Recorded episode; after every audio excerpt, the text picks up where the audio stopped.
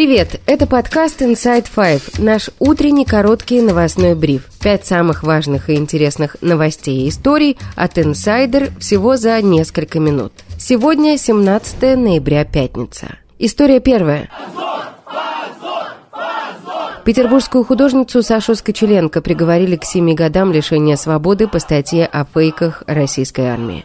Сама Скочеленко заявила, что не признает вину и действовала в целях защиты интересов Российской Федерации и ее граждан. Девушку посадили за то, что она заменила ценники в магазине «Перекресток» на листки с информацией о войне в Украине. В частности, о погибших мирных жителях при обстреле российскими войсками Мариупольского драматического театра. Распространенную информацию следователь назвал ложной, а само действие совершенным по мотивам политической вражды. Саша Скочеленко выступила с последним словом в суде. Вот небольшой фрагмент. Государственный обвинитель не раз упоминал, что эти пять бумажек исключительно опасны для нашего государства и общества. Но какой же слабой верой наш прокурор обладает наше государство и общество, если считает, что наша государственность и общественная безопасность может развалиться от пяти маленьких бумажек. У Саши Скочеленко серьезные проблемы со здоровьем, в том числе врожденный порог сердца и непереносимость глютена. С апреля 2022 года, то есть более полутора лет, Саша находилась в СИЗО.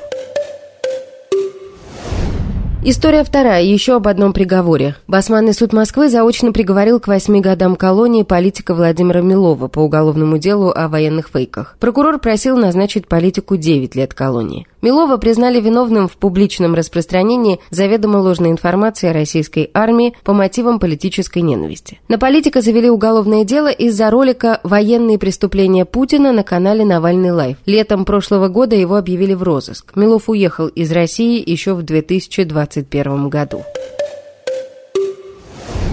История третья. Власти Финляндии объявили, что в ночь на 18 ноября закроют четыре пункта пропуска на границе с Россией. Запрет будет действовать как минимум до февраля. Закрытие погранпереходов – реакция финских властей на увеличение числа просителей убежища на границе со стороны России. Финское издание «Yle» сообщает, что только за ноябрь за убежищем в Финляндии обратились около 100 человек. У многих при этом не было виз. Российские пограничники, как правило, не пропускают к финской границе людей без документов для въезда. Но в последнее время просителям удавалось добираться до нее, в том числе на велосипедах. В Финляндию невозможно въехать на автомобилях с российскими номерами с середины сентября. Единственный законный способ пересечь границу – поездка на автобусе. Однако накануне стало известно, что автобусные перевозчики Люкс Экспресс и Эколайнс с 18 ноября приостанавливают поездки между Россией и Финляндией на неопределенный срок. История четвертая. Писатель Дмитрий Быков и актер Артур Смольянинов рассказали, что им звонил глава Офиса президента Украины Владимира Зеленского Андрей Ермак и предлагал посетить Киев, чтобы якобы сбить накал ненависти к русскому языку и русской культуре. При этом это был не Ермак. Смольянинов в эфире программы «Воздух» на канале Ходорковский Live рассказал, что спустя некоторое время он выяснил, что это был качественный дипфейк, то есть реалистичная подмена фото, аудио и видеоматериалов, созданная с помощью нейросети ссылка в Zoom, и в Zoom ты видишь абсолютно реального человека.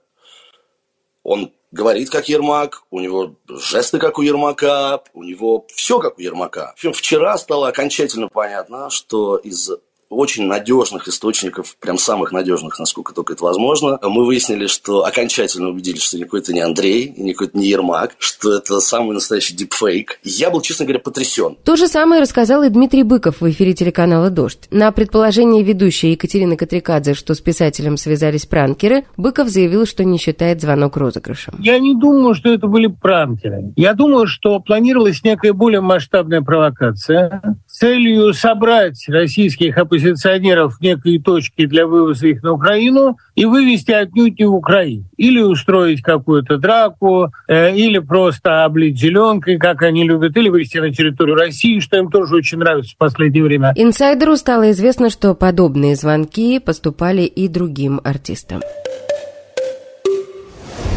История пятая. На Netflix вышла первая серия финального шестого сезона сериала «Корона». В центре первого эпизода – гибель принцессы Дианы. Весь шестой сезон исторической драмы посвящен событиям, предшествующим смерти Дианы в 1997 году, а также времени после трагедии. I'm afraid, Your Majesty, Боюсь, Ваше Величество, что интерес к личной жизни принцессы утихнет не скоро. Пресса постоянно донимает нас. Так хочется, чтобы ее оставили в покое.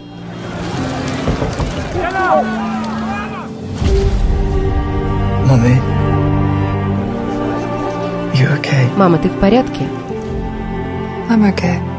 Я в порядке. Просто в последнее время очень много суеты.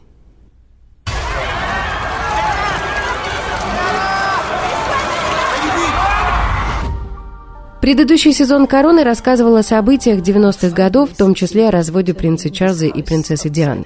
Сериал «Корона» является одним из самых успешных проектов Netflix. В 2021 году он стал победителем в номинации «Лучший драматический сериал» премии «Эмми». Также он получил награды за режиссуру и сценарий. И это все на сегодня. Это был подкаст Inside Five.